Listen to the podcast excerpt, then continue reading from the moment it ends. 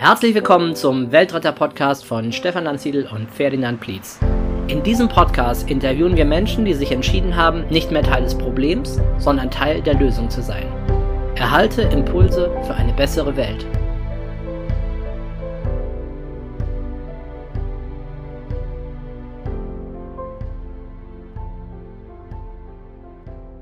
Herzlich willkommen zu einer neuen Ausgabe des Weltretter Podcasts. Und ich bin heute im Gespräch mit zwei ganz spannenden Menschen, mit dem ähm, Wolf Christian Hingst und mit der Ulrike Hübner.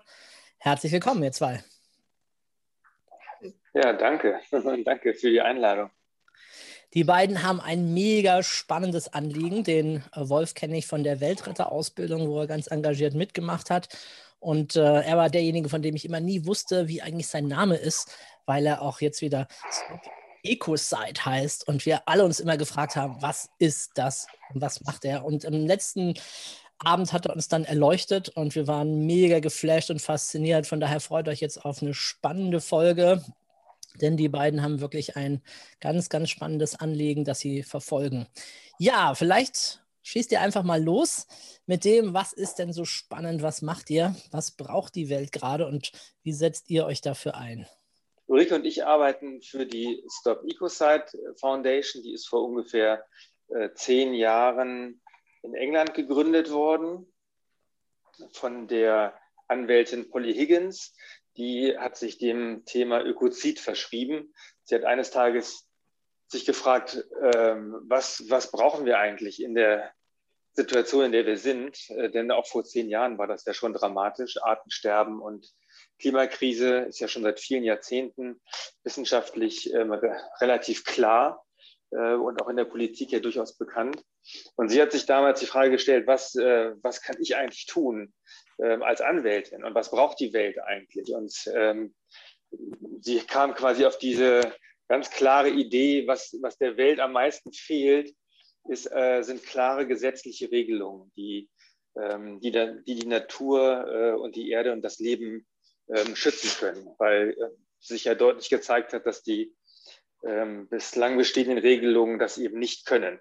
Wenn man sich den dramatischen ähm, Anstieg und die Zunahme äh, von Umweltzerstörung anschaut, ist das ja mehr als deutlich, dass die äh, aktuellen Systeme eben diesen Schutz nicht gewährleisten können. Und sie kam auf die relativ simple Idee zu sagen, hey, wir haben den Internationalen Strafgerichtshof in den 90er Jahren etabliert. Ähm, viele Jahrzehnte war das in Diskussion äh, international, ähm, so etwas zu, zu etablieren. Und in den 90er Jahren, äh, im Zuge des Jugoslawienkrieges, ist das dann auch tatsächlich passiert, dass eben äh, dieser Internationale Strafgerichtshof in Den Haag äh, etabliert wurde.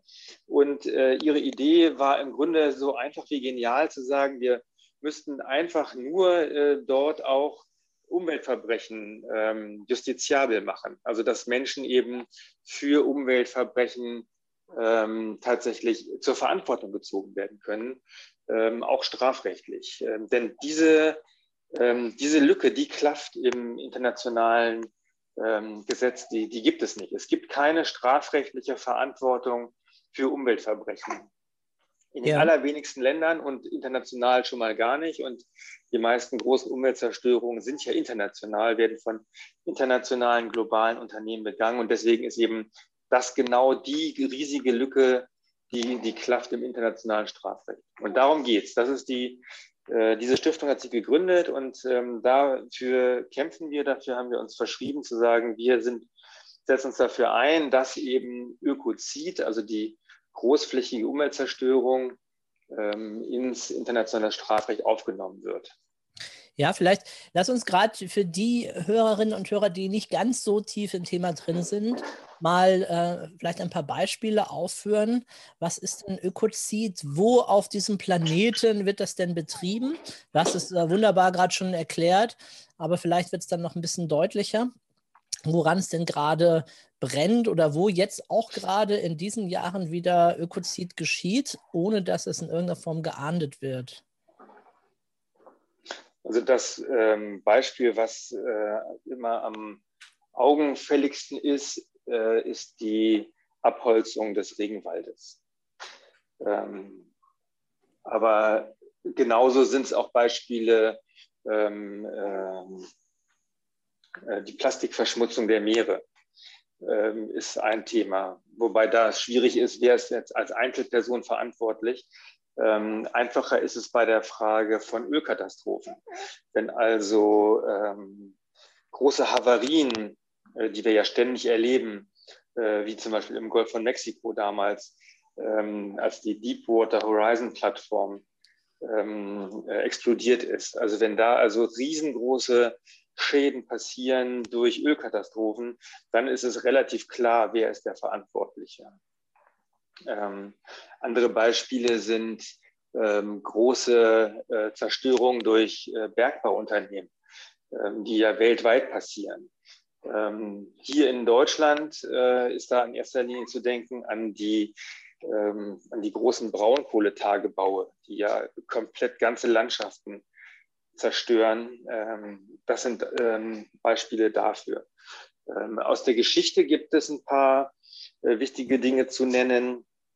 Ökozid, das Wort, ist zum ersten Mal benutzt worden im Zusammenhang mit dem Vietnamkrieg, als die USA den, ähm, den Regenwald in Vietnam mit ähm, Entlaubungsmitteln, mit Agent Orange, äh, wie das damals hieß, besprüht haben ähm, und dabei eben nicht nur Natur zerstört haben, sondern eben auch Menschen äh, in großem Umfang geschädigt und getötet haben. Ähm, da ist dieses Wort Ökozid ähm, entstanden, also sozusagen die großflächige Vernichtung von, äh, von Lebensräumen. Ja, ähm, ja. ja, das sind so ein paar Beispiele, die das ein bisschen deutlicher machen. Ja, wunderbar. Ähm, vielen Dank dafür. Ähm, wie ist, also ist fast nicht vorstellbar, ne, dass man bisher das einfach tun konnte, ne, dass man, dass es da kein Gesetz dafür gibt oder dass wir da nicht darauf reagiert haben. Schließlich ist das ja unser Planet, auf dem wir hier alle leben. Und wenn da in großem Stile was passiert, ich sage ja oft, ne, das ist wie ein Raumschiff, mit dem wir hier durchs Weltall fliegen und wir alle, die ja. gesamte Menschheit ist die Besatzung. Genau. Und äh, dann juckt es uns natürlich schon in dieser Metapher, wenn wir beispielsweise die Lunge der Erde, den Amazonas, den Regenwald oder so weiter verlieren verlieren oder wenn Einzelne ein Loch in die Außenwand unseres Raumschiffs reinbrennen, ne? Stichwort früher mal Ozonloch oder so, wo wir natürlich mhm. als Gesellschaft insgesamt gefragt sind. Und dass das bisher so noch in keinster Weise irgendwie geregelt ist. Ne? Ist natürlich klar, wir kommen aus einer Gesellschaft, wo eher Länder waren und wo wir gar nicht so übergreifend die Ökologiefragen beantwortet haben, was wir aber müssen, wenn wir so tolle Technologien entwickeln, dass wir damit den ganzen Planeten zerstören können. Und das ist jetzt eben das Anliegen, da auf dieser Ebene auch zu schauen, äh, wie können wir da auch Recht und Gesetz damit reinbringen, was sicherlich kein leichtes Unterfangen ist, könnte ich mir vorstellen. Denn über Ländergrenzen hinweg, wir sehen das ja auch schon in der EU, EU wie schwierig das dann ist, dass sich auch alle dran halten und dass da was passiert. Aber jetzt geht es ja erstmal darum, dass das Gesetz überhaupt verabschiedet wird. Und was sind denn da so die, die Wege, bis das geschehen kann? Oder was sind auch die Hindernisse, die gerade noch auftauchen? Wo ist die Foundation gerade am Arbeiten, am Machen, am Rühren? Also das, ähm, das zentrale Instrument, um das es aus unserer Sicht der Stiftung geht, ist das römische Statut des Internationalen Strafgerichtshofes. Das ist die Rechtsgrundlage, auf der dieser Strafgerichtshof seinerzeit gegründet worden ist. Und darin sind die Verbrechen ähm, deklariert, die vor dem Gerichtshof äh, verhandelt werden, wo er eben seine, seine Hoheit hat. Ähm, und da sind eben bislang vier äh, Völkerrechtsverbrechen ähm, kodiert. Das ist ähm, Genozid, also Völkermord, ähm, das Verbrechen der Aggression, ähm, also Angriffskriege, Verbrechen gegen die ähm, Menschlichkeit und die, und die Idee ist eben, dass, dass ähm, in, dem, in diesem römischen Statut Ökozid als fünftes äh, Verbrechen ähm, kodiert wird. Ähm, und in dem Moment, wo das passiert, ähm, hätte man eben äh, ein über die ganze Welt einheitliches, ähm, äh, eine Veränderung des Rechtssystems, weil das ist die Besonderheit äh, und deswegen fokussieren wir eben auch auf diesen Weg. Ähm, dieses römische Statut ist die einzige Rechtsquelle auf der ganzen Welt, die unmittelbaren Einfluss hat auf alle Justizsysteme der Länder, die, ähm, die da eben hinterstehen. Das sind 123 Länder. Und wenn man also an diesem Hebel ähm, arbeiten kann, dann hat man sofort ähm, eine globale äh, Veränderung erreicht. Und der Weg, ähm, den, äh, den man da gehen muss, ist, dass ähm, wir ähm, einmal im Jahr gibt es eine äh, Versammlung der 123 Mitgliedstaaten. Und ähm, bei dieser Versammlung kann jedes Mitgliedsland eine, einen Änderungsantrag einbringen. Und ähm, das kann also ein einzelnes Land sein oder auch mehrere Länder. Ähm, und dann muss eine einfache Mehrheit der Anwesenden im Dezember sagen, ja, das ist ein Thema, ähm, mit dem wir uns befassen wollen. Und dann würden ähm, parlamentarische Verhandlungen einsetzen, wo es dann um die Details der genauen Formulierung ginge.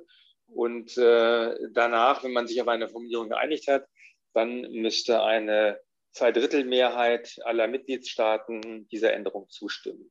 Also rein vom Ablauf her ist es ein ganz einfaches Verfahren. Es braucht einen Vorschlag, ähm, es braucht die Zustimmung, es braucht eine Abstimmung äh, und dann hätte man das. Die Schwierigkeit liegt eben darin, dass es sehr viele Staaten sind und dass es eine, ähm, am Ende eine Zweidrittelmehrheit braucht. Das heißt, es ist da sehr viel parlamentarisches ähm, Geschick ähm, diplomatische Arbeit, ähm, ähm, die dahinter steckt, damit das äh, gelingen kann. Äh, und an dieser Stelle spielt Deutschland so eine absolut entscheidende Rolle. In der Vergangenheit hat sich gezeigt, es gibt ein paar Staaten ähm, weltweit, vor allem große Industrienationen, die absolut essentiell sind. Und wenn die nicht mitziehen, dann, ähm, dann gelingen Veränderungen eben nicht. Und neben Japan und Frankreich gehört in erster Linie Deutschland dazu. Ähm, und aus diesem Grund ist eben unsere Arbeit hier in Deutschland so wichtig, weil eben Deutschland so eine große Rolle spielt. Ähm, ohne Deutschlands Unterstützung äh, wird diese Idee es sehr, sehr schwer haben oder in, den, in absehbarer Zeit nicht äh, zustande kommen. Das heißt, hier ist die Arbeit besonders wichtig. Ähm, in Europa gibt es schon sehr viele Unterstützer, viele Länder, äh, Belgien, Schweden, Niederlande, ähm, auch Frankreich, ähm, England, äh, um da mal so ein paar zu nennen, Finnland ganz weit vorne, unterstützen das sehr. Auch das Europäische Parlament hat seine Unterstützung für diese Idee schon mehrfach sehr klar geäußert. Aber hier in Deutschland ähm, ist das Thema noch sehr ähm, ja, sehr wenig bekannt, auch in der, in der Politik, in der Gesellschaft ähm, sowieso, aber selbst in der Politik ist dieses Konzept ähm, noch sehr unbekannt. Und das wollen wir jetzt ändern. Gerade jetzt nach der Wahl und bei den Koalitionsverhandlungen ähm, ist das äh, von entscheidender Bedeutung, dass wir das Thema in Deutschland eben so äh, stark machen, äh, dass wenn im Dezember dann mit sehr hoher Wahrscheinlichkeit ein Vorschlag eingereicht wird, dass dann die deutschen Parlamentarier wissen, worum es geht und warum das wichtig ist, damit sie eben ihre Unterstützung dann äh, entsprechend auch äußern können. Mhm. Ja, vielleicht mal äh, Ulrike. Ähm, was hat dich bewegt oder was bewegt dich, dich hier zu engagieren?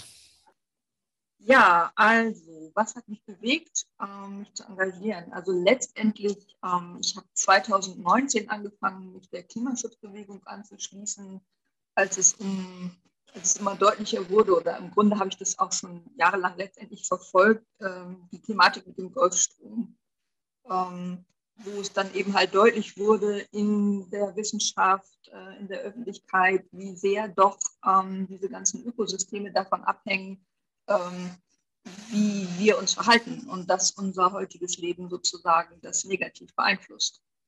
Und dann habe ich mich immer so ein bisschen auf die Suche gemacht und geguckt, hm, in, in welcher Gruppierung könnte man da was voranbringen? Und bin dann über äh, die Fridays for Future Gruppen äh, zu den Parents for Future gekommen. Und dort habe ich dann äh, von Stop Ecocide gehört und gelesen und ähm, habe mich dem dann gleich angeschlossen, um mich damit sozusagen ähm, einzubringen, weil ich denke, dass es wirklich ein guter Schritt ist, das auf internationaler Ebene und politischer Ebene, so wie es Wolf vorhin schon gesagt hat, nach vorne zu bringen und diese Lücke im Strafrecht einfach zu schließen. Mhm. Weil wir, letztendlich, letztendlich ist es so, ich meine, natürlich kann man immer sagen, wir äh, hoffen, dass, äh, dass wir ähm, dass die Menschen verstehen und sich verhalten entsprechend. Ähm, und manchmal kommen auch Gespräche, gerade wenn man sich jetzt dem Thema Gesetz irgendwie zuwendet, dass dann Leute denken, oh, Einschränkung oder so. Aber dieses Gesetz ist ja wirklich ein, ein, ein Bereich, wo man sagen muss, hier geht es darum, Lebensräume zu schützen und Gesetze vielleicht auch so einzusetzen, dass sie wirklich das schützen, was wir eigentlich auch haben wollen und was wir brauchen. Und insofern einfach echt ein wichtiger Schritt und ein tolles Konzept, denke ich, was man echt vertreten kann. Ja, sehr gut. Äh, was ist das äh, konkret, was, was ihr macht? Und auch natürlich, äh, was können andere tun, um euch zu unterstützen? Ja, also ähm, es gibt, wenn man jetzt mal, also einmal ist es natürlich, macht es Sinn, sich dem Thema zuzuwenden. Was ist Ökozid? Ähm, dass man das versteht, was ist ein, das Ökozidgesetz, ähm, dass man sich da einliest, dass man sich vielleicht mal auf diese beiden Seiten, die es gibt, Ökozid äh, Deutschland und äh, Stop Ecocide International, dass man da mal drauf geht. Ähm, und dann quasi gibt es ja alle Informationen darüber, was gibt es für Bereiche, wo findet Ökozid statt. Ähm, und dann gibt es ähm, die äh, Unterstützungsform des Earth Protectors. Ähm, das sind dann Leute, die sozusagen äh, einzeln ähm, sich dem Thema zuwenden. Die können aber auch mit äh, unserer Gruppe in Deutschland ähm, quasi kooperieren. Ähm, was wir im Moment machen, ist, dass wir ein, ein Event, von dem Wolf gleich noch ein bisschen was erzählen kann, planen, der äh, sich mit der juristischen Seite von Ökozid beschäftigt, um eben halt dieses Thema nach vorne zu bringen. Ja, und was wir noch machen, äh, also insofern äh, hat es deine Frage beantwortet, was können die Leute tun, um zu unterstützen? Sie können sich natürlich auch an uns wenden und fragen, ob sie mithelfen können. Jede Hilfe ist natürlich, äh, ähm, da freuen wir uns natürlich drüber. Mhm. Aber hat es so deine Frage ein bisschen beantwortet? Ja, ich glaube, wir kommen gleich noch ein bisschen genauer drauf, was es da im Einzelnen gibt. Äh, du sprachst gerade von dem Event. Äh, Wolf, magst du mal ein bisschen was dazu sagen? Ähm, ja, lass mich ganz kurz einhaken. Also die ähm, Ulrike hat es gerade schon gesagt, ich wollte es nochmal betonen, auf der Webseite ähm, stopecosite.de, das ist die URL, die ihr euch merken müsst, äh, www.stopecosite.de www.de in einem Wort geschrieben. Da äh, gibt es sehr, sehr viele Informationen und da kann man auch die internationale Petition unterschreiben. Ja. Mhm. Ähm, das kann man sofort machen. Ähm, das ist schon mal eine große Hilfe, weil es einfach die Bedeutung ähm, des Themas nach außen auch dokumentiert. Also in Gesprächen mit Politikerinnen ist es immer ganz wichtig, wenn man sagen kann, guck mal hier, ganz viele Menschen interessieren sich für das Thema weil ja, wie wir alle wissen, Politikerinnen eben die Themen unterstützen, von denen sie glauben, dass sie auch eine Relevanz haben in der Bevölkerung. Ähm, mal abgesehen natürlich von denen, die sie selbst persönlich auch nach vorne bringen wollen, aber ist das immer ganz wichtig, ne, zu zeigen, es hat eine Relevanz. Ähm, da gibt es ja schon einige, ne? Wie viele, hast du eine Idee, wie viele sind denn da ungefähr schon dabei? Das ändert sich ja täglich. Ich müsste auf der Webseite gucken. Ja, nur so ungefähr. Ich habe ja auch schon. Also fünfstellig, auf jeden Fall fünfstellig. Mhm. Ähm, es sind knapp 40.000 im Moment. Und ähm, Ulrike hatte ja schon gesagt, man kann auch noch einen Schritt weitergehen und sich dann offiziell als Earth Protector, so nennen wir das, ähm, äh, qualifizieren. Ähm, das hat dann eine richtig offizielle Wirkung. Das ist wie einem Verein quasi beizutreten. Also man zahlt dann auch einen Mitgliedsbeitrag, entweder einmalig oder auch dauerhaft, um auch die Arbeit zu unterstützen ähm, die wir leisten. Das ist ja alles ehrenamtlich. Ähm, da gibt es mittlerweile über 20.000 Earth Protectors weltweit. Ähm, genau, und ähm, das sind so die beiden Dinge, die man äh, unmittelbar sofort äh, tun könnte, äh, worum wir auch bitten. Also alle Hörerinnen und Hörer äh, sind sehr herzlich eingeladen, ähm, auf die Webseite zu gehen und eben zu gucken, ob sie äh, diese beiden Schritte oder einen davon gehen wollen. Das äh, wäre uns auf jeden Fall ein großes Anliegen und eine große Hilfe.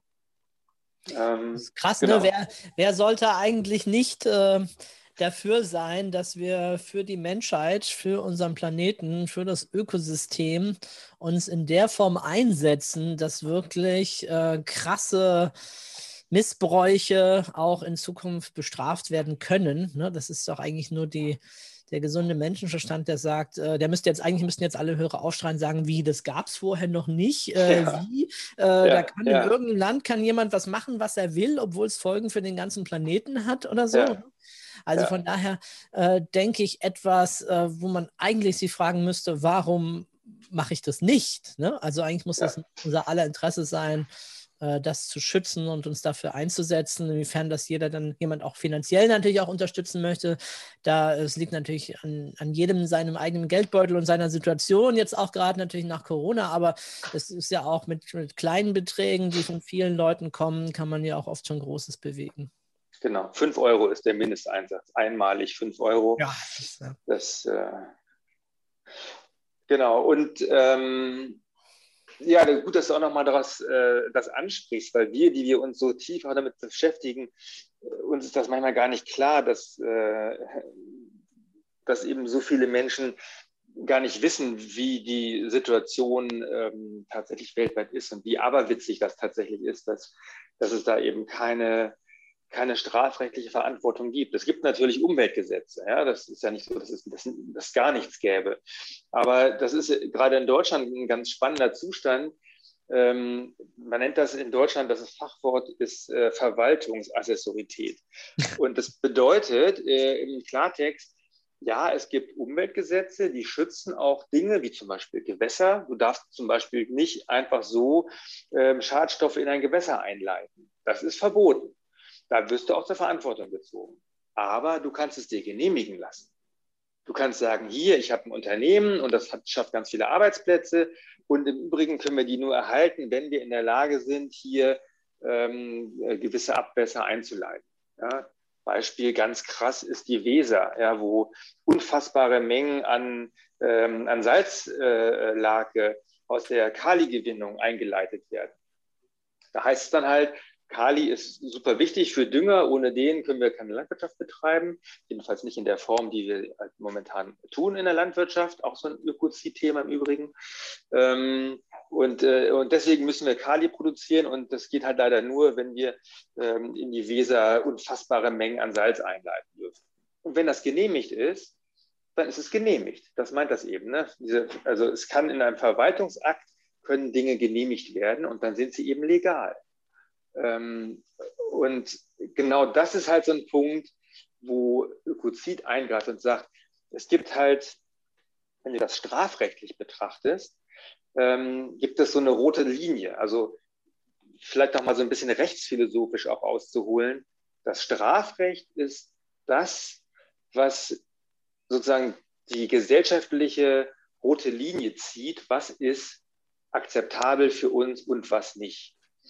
Und das Beispiel, äh, was wir da gerne zitieren, ähm, das ist noch gar nicht so lange her. Da äh, hat die gesamte westliche Wirtschaft ähm, darauf basiert, dass wir Sklavenhandel betreiben können. Mhm. das ist mal gerade gut, gut 200 Jahre ist es her, dass Sklavenhandel international verboten und unter Strafe gestellt worden ist. Vorher war das nicht nur legal, das war die wirtschaftliche Basis. Ja, die Väter der äh, amerikanischen Demokratie, das waren Sklavenhalter. Ja? Und das war vollkommen normal, äh, bis eben dann nicht zuletzt durch den amerikanischen Bürgerkrieg ähm, äh, das geändert worden ist. Aber erst danach ist es international verboten worden, weil eben die Gesellschaft sich weiterentwickelt hat und hat gesagt, immer mehr Leute haben gesagt, und irgendwann war es eben öffentliche, klare Meinung, das geht nicht. Wir können nicht äh, sozusagen Menschen versklaven. Ja, Menschen sind keine Ware, kein, kein Gut, über das man verfügen kann, sondern es gibt Menschenrechte, die sind, ähm, äh, die kann man eben sozusagen nicht, nicht verlieren, die kann man nicht aufgeben. Und diese Idee, die musste sich eben erst durchsetzen gesellschaftlich. Und genauso ist es mit dem Ökozid auch. Solange wir als Gesellschaft, als westliche vor allem, das muss man halt mal dazu sagen, ist in vielen Ländern ja auch anders, gerade wo indigene Völker ähm, ein großes Mitspracherecht haben. In Südamerika in einigen Ländern gibt es gibt sogar Naturrechte, die, ähm, wo, die, wo die Natur richtig Rechte hat in der Verfassung. Ähm, aber das sind halt leider Ausnahmen. Also man muss sich halt klar machen, in der westlichen Gesellschaft herrscht das Narrativ vor, wir als Menschen haben das Recht, ähm, uns quasi ähm, an allem zu bedienen ähm, und alles, alle Ressourcen zu, zu benutzen, wie es uns halt gerade in den Kram passt, äh, damit unsere Wirtschaft äh, wachsen kann. Ja, das ist das Narrativ. Und erst wenn, wenn das sich ändert, und dazu ist eben das Ökozidgesetz wichtig, zu sagen, wir ziehen eine moralische und strafrechtliche rote Linie, die sagt, bestimmte Dinge sind verboten. Und wer das macht, der muss sich rechtfertigen. Und das ist das, worum es hier geht, die strafrechtliche persönliche Verantwortung von Entscheidungsträgerinnen. Die gibt es bislang global gesehen nicht. Und wenn sich das ändern würde, wenn Entscheidungsträger in Unternehmen und in der Politik wüssten, dass sie für ihre Entscheidungen sich verantworten müssten, auch Jahrzehnte später noch, wenn sie längst ausgeschieden sind, und irgendwo gepflegt Urlaub machen wollen mit all dem vielen Geld, was sie verdient haben in der Zwischenzeit, wenn sie wüssten, sie könnten verhaftet werden und vor Gericht gestellt werden für solche Entscheidungen, äh, dann, da sind wir vollkommen äh, sicher, dann würden eben äh, heutige Entscheidungen ganz anders ausfallen, als sie das heute tun. Also das heißt, diese Lücke, die es gibt im Gesetz, persönliche strafrechtliche Verantwortung, die wollen wir schließen. Aber ich möchte in dem Zusammenhang nochmal ganz klar sagen, es geht da nicht um Vergeltung. Es geht um, um Abschreckung, ja. ja. Leute sollen abgeschreckt werden, schlimme Dinge zu tun. Aber es geht nicht um Vergeltung. Also strafrechtliche ähm, Verantwortung gilt immer nur in die Zukunft. Man kann nicht Leute verantwortlich machen für Dinge, die sie früher getan haben, als es noch nicht strafbar war. Weil das ist so ein Grundsatz im, im Recht. Äh, du musst wissen, ähm, wenn du etwas tust, ähm, ob du dafür belangt werden kannst oder nicht. Und solange das eben nicht verboten ist, kann man eben rückwirkend Leute nicht ähm, verantwortlich machen. Deswegen ist es auch so wichtig, so ein Gesetz möglichst schnell zu verabschieden. Ab dann ist es dann nämlich äh, wirksam. Ähm, also das ist, ist wichtig. Es geht um Abschreckung, geht nicht um Vergeltung. Ähm, und es geht darum, globale Regelungen zu finden, die eben auch äh, ein, ein faires und nachhaltiges weltweites Wirtschaften möglich machen. Also solange das eben überall anders geregelt ist, ähm, können sich dann ja äh, Unternehmen einfach einen anderen Firmensitz geben und schon ähm, gelten bestimmte Dinge nicht. Deswegen ist es halt auch so wichtig, dass das global einheitlich ist, ähm, damit eben wirklich auch für alle, auch für die Unternehmen, ein, ein globales System gilt, an dem, an dem sie sich orientieren können. Ich kenne auch viele Unternehmen, die tatsächlich schon sagen, ähm, wir wünschen es uns, dass es solche ähm, globalen Regelungen gibt, die einheitlich sind, damit wir eben auch keine Wettbewerbsnachteile be bekommen, wenn wir uns moralisch richtig verhalten. Das ist also durchaus im Sinne äh, der Wirtschaft auch gedacht, dass es eben sowas Einheitliches gibt. Ja, absolut. Spannender Aspekt, den finden wir in vielen Bereichen, jetzt nicht nur so im weltweiten Bereich, sondern auch schon regional vor Ort. Das habe ich auch hier schon gehört von Biobauern und Landwirten, die auch sagen, wir wünschten, es gäbe da Gesetze, damit äh, wir nicht äh, im Wettbewerbsnachteil so sind, ne? weil wir doch ja, genau. Kosten haben für Entsorgung und für die ganzen Sachen bei uns. Ja, ja, sehr gut. Ähm, ja, ich kann mir vorstellen, dass da auch, äh, oder ich glaube, du sagst es auch mal, dass da auch äh, wirklich äh, Anwälte auch dran sitzen und genau feilen, dass da dann auch bei der Formulierung hinterher dann nichts schief läuft. Ähm, nicht, dass man dann so, was weiß ich, Formfehler hat oder irgendwas und dann geht es wieder nicht oder so. Oder dann können die wieder nicht zustimmen. Ne, ich glaube, da habt ihr ja auch äh, im äh, Ecoside-Team, gibt es ja auch Anwälte oder ähnliche, die da mit dabei sind. Ja, genau. Das ist eine gute Überleitung zu dem, was eigentlich vorhin die Frage kurz war, die Veranstaltung, die wir planen.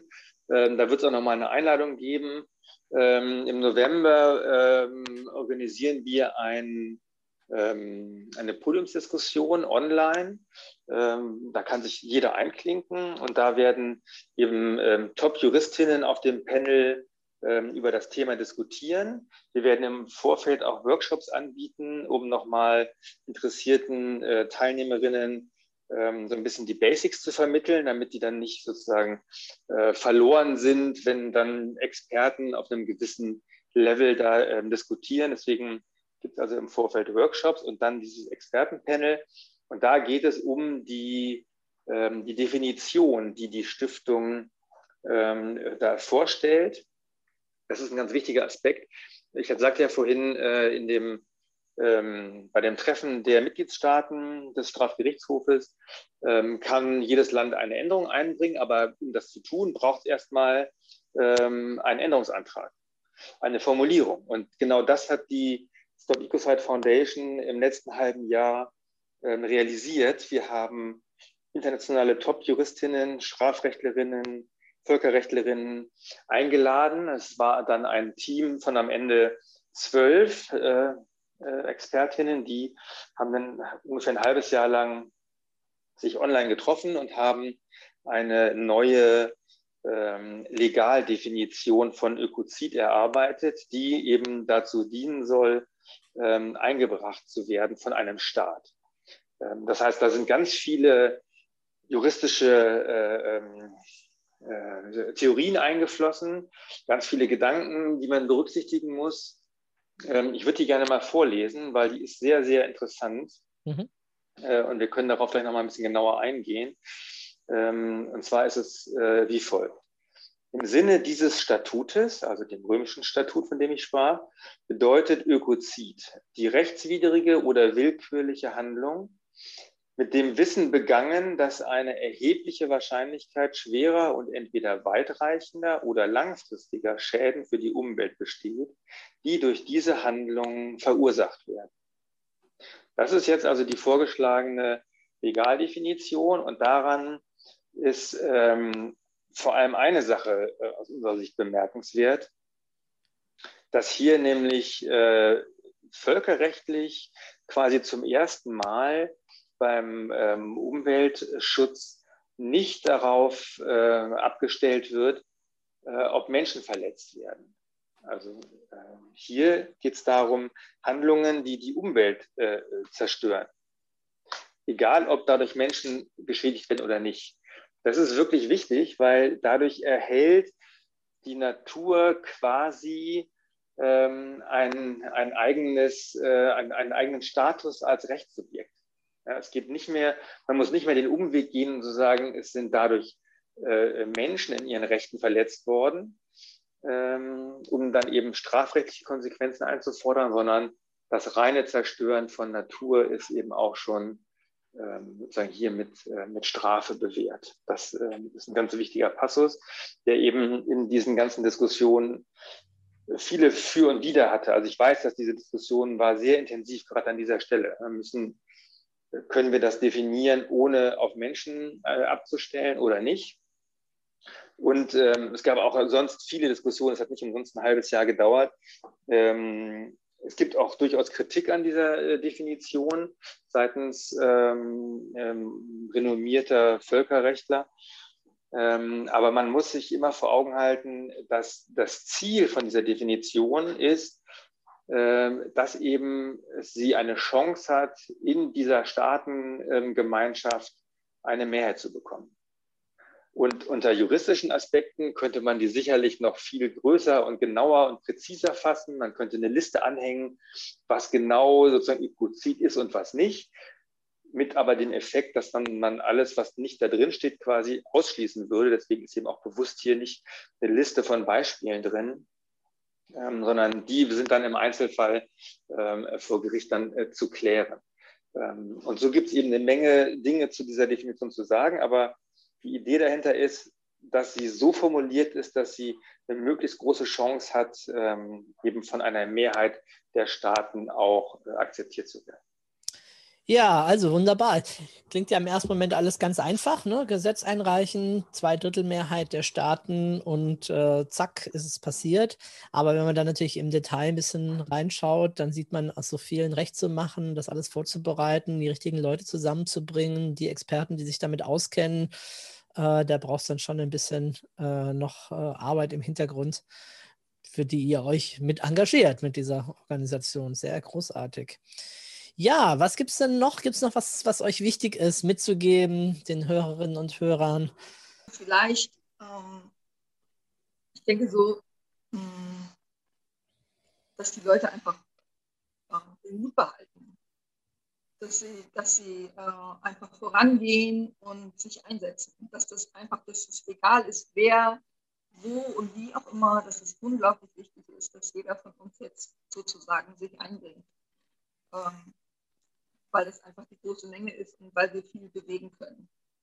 Und ja. ähm, da nicht den Kopf hängen zu lassen, sondern damit zu machen, das äh, geht und äh, das funktioniert auch. Also ich sage ja oft, Weltretter aller Welt, vereinigt euch. Ähm, in dem Fall könnte es heißen, und werdet Earthkeeper. Also engagiert euch auch hier mit in dieser Sache. Ne, erster Schritt, haben wir gehört, geht auf die Website. Wir werden die natürlich auch verlinken. Schaut euch das an, lest euch das ein bisschen durch dort. Ähm, auch einige Bilder da. Und äh, überlegt, ob ihr hier die Sache unterstützen möchtet mit einer Petition oder auch Earthkeeper zu werden. Na, das sind so die ersten Schritte dabei. Ja. Wolf, gibt es von dir noch was? Mm, was auf jeden Fall ähm, extrem wichtig ist, ist dieses Thema ähm, äh, im Kopf zu behalten, dass in Deutschland das Wort Ökozid noch sehr unbekannt ist. Also alleine schon das Wort Ökozid zu verwenden, ist schon ein wichtiger Beitrag. Das ist ein so mächtiges Wort, ja, das sofort klar macht, worum es hier geht und auch die Tragweite ähm, unmittelbar transportiert. Ja, Ökozid, da geht es wirklich um massenhaften Tod, um Vernichtung von Lebensräumen. Und das spiegelt das Wort wider. Das ist übrigens auch ein Grund dafür, warum das Wort an sich kritisiert wird von einigen Leuten, die sagen, oh, wenn du sage, wenn du von Ökozid sprichst, dann nivellierst du ja sozusagen ähm, die, nur die, die äh, Umweltzerstörung ähm, ist dann genauso schlimm wie äh, das, das Vernichten von, von Menschen, von, von Völkermord. Ähm, auch gerade in, in, Deutschland immer so ein bisschen die Sensibilität in Richtung ähm, äh, Shoah, also die Judenvernichtung, die, natürlich, die, die ist so unfassbar, dass sie natürlich eine, eine Einzelstellung einnimmt, aber die ähm, wird in keiner Weise relativiert. Ja, das ist äh, Völkermord ist, ist, äh, wird nicht relativiert, wenn man das Wort Ökozid benutzt. Das ist mir immer ganz wichtig, das auch zu sagen. Wir benutzen auch andere Wörter, die das, diesen Wortstamm zieht. Das ist ein griechischer Wortstamm und bedeutet eben ähm, töten. Ähm, es gibt diesen Wortstamm auch im, im, im Wort Fungizid beispielsweise. Also mir ist wichtig zu sagen, Ökozid ist ein mächtiges Wort und es zu benutzen ist an sich schon äh, wichtig und hilfreich. Also auch das nochmal eine, eine Bitte an alle Hörerinnen und Hörer, ähm, die sich mit diesem Thema auseinandersetzen wollen. Benutzt dieses Wort Ökozid, das an sich hat große Wirkung. Und es ist ja auch eine Zerstörung, eine Vernichtung von Menschen, wenn man einfach mal weiterdenkt. Ich meine, das ist ja genau das Thema, was wir hier bekommen, jetzt mit dem, mit dem Klimawandel, mit Flüchtlingskatastrophen, möglicherweise Verteilungskämpfen, also Arm-Reich-Diskrepanz. Also äh, wir erleben ja äh, wahrscheinlich mächtige Veränderungen auch dadurch auf dem Planeten. Und genau die führen dann in der Folge dazu, dass möglicherweise viel, viel mehr Menschen sterben, als das, was man jetzt bisher gesehen hat oder bestraft hat, äh, wenn militärisch irgendwo vorgegangen wurde in den letzten Jahren. Also für mich ja. steckt das ja mit drin. Ich meine, unsere, unsere Umwelt, unseren Planeten zu schützen, auch bei den Weltrettern höre ich ja ganz oft, ne, da sagen die Leute, was ein unsinniger Name, die Welt muss nicht gerettet werden. Ne?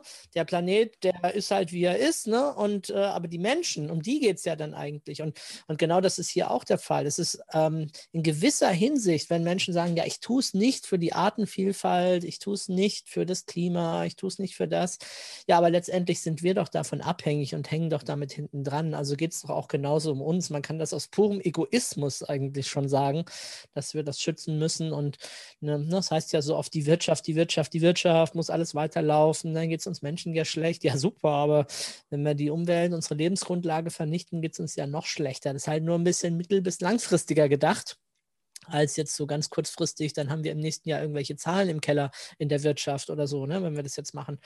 Aber das würde ich schon so in diesem größeren Zusammenhang stellen, wie du das ja auch gerade äh, gesagt hast. Vielleicht kann ich noch was sagen, hm? ähm, um nochmal den Bezug zu Deutschland herzustellen. Ähm, also äh, letztendlich ähm, kann man sich natürlich unsere ganzen äh, äh, Nordsee- und Ostseeküsten angucken.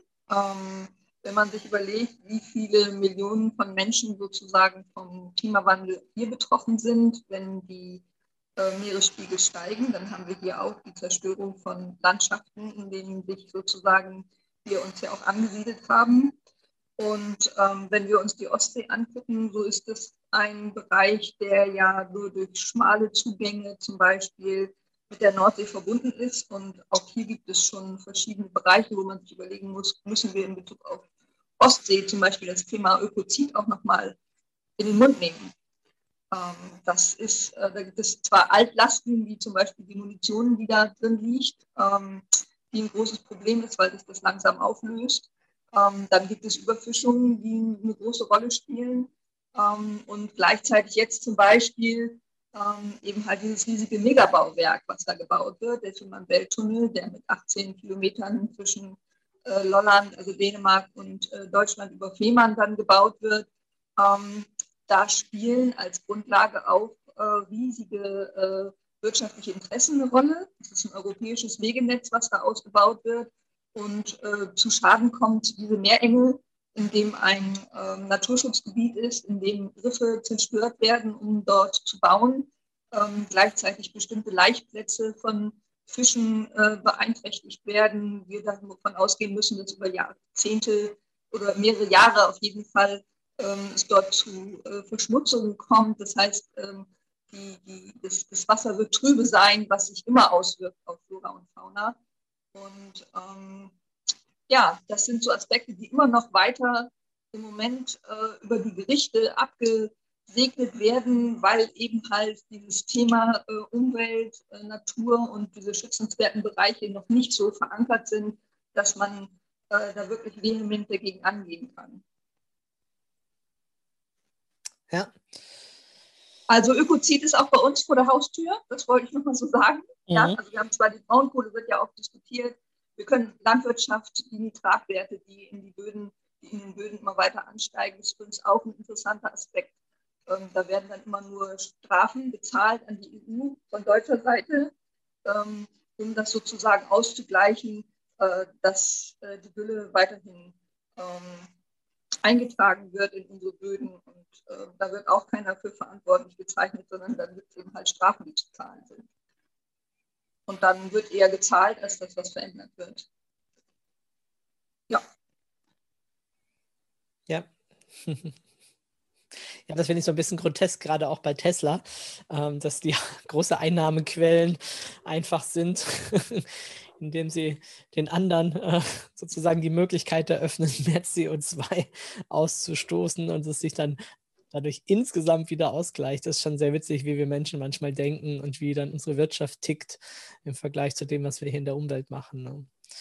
Ja, gut. Ja, ich glaube, wir haben das Thema ganz gut ähm, behandelt. Und ja, wenn dich, lieber Hörer, liebe Hörerin, das interessiert, geh auf diese Seite, mach mit, ähm, zeig, dass du auch dort ähm, die Welt bewahren, äh, beschützen möchtest unterstützt unsere beiden Kämpfer hier im Einsatz, die stellvertretend stehen für ja wahrscheinlich noch einige mehr in den anderen Ländern. Ne? Wie viel gibt es da Menschen ungefähr, die sich für Ecosite einsetzen? Äh, mehrere Dutzend, die jetzt für die Stiftung arbeiten. Mhm, in, ja. in ja, sehr vielen Ländern. Viele in Europa, viele in Südamerika. Ja, genau. Also weltweit mehrere tausend sind es auf jeden Fall. Ja, ja. unterstützt die mit durch deinen Beitrag, den du leisten kannst. Ja, vielen Dank euch beiden. Und ähm, ja, ich wünsche uns allen viel Erfolg dabei, äh, wenn das, der Antrag eingereicht wird oder der Gesetzesentwurf und dass dann hoffentlich auch viele Staaten der Ansicht sind, ja, das sollte mit eingeführt werden. Also auf jeden Fall ein spannender Ansatz, hier was zu tun für eine Verbesserung. Ja, gerade, gerade in Deutschland, gerade mit den Koalitionsverhandlungen, ähm, da sind wir gerade sehr dabei, mit Politikerinnen ins Gespräch zu kommen. Gibt es diese Woche zum Beispiel ein hochkarätiges Gespräch mit den Grünen, wo wir eben äh, diese Ideen nach vorne bringen, ähm, damit das eben auch ein Thema wird in den Koalitionsverhandlungen. Also gerade jetzt hier in Deutschland, gerade jetzt zu dieser Zeit mit der neuen Regierung, ist es, ist es der Moment in der Geschichte wirklich, wo es darum geht, dieses Thema nach vorne zu bringen. Ja, wunderschöner Schlusssatz. Ja, vielen, vielen Dank, Ihr zwei. Alles Gute. Vielen Dank. Danke dir auch für die Möglichkeit zu erzählen. Ja, und danke dir für das, was du tust die Weltretter-Ausbildung, die ich sehr genossen habe, kann ich nur empfehlen. Ähm, nehmt daran teil, macht diese Ausbildung, lernt tolle Leute kennen. Ähm, sehr, sehr viel Wissen, was vermittelt wird. Ganz vielen Dank. Ja, danke euch. Das war eine Folge des Weltretter-Podcasts. Möchtest auch du Teil der Lösung werden? Dann geh auf www.welt-retter.org und mach mit.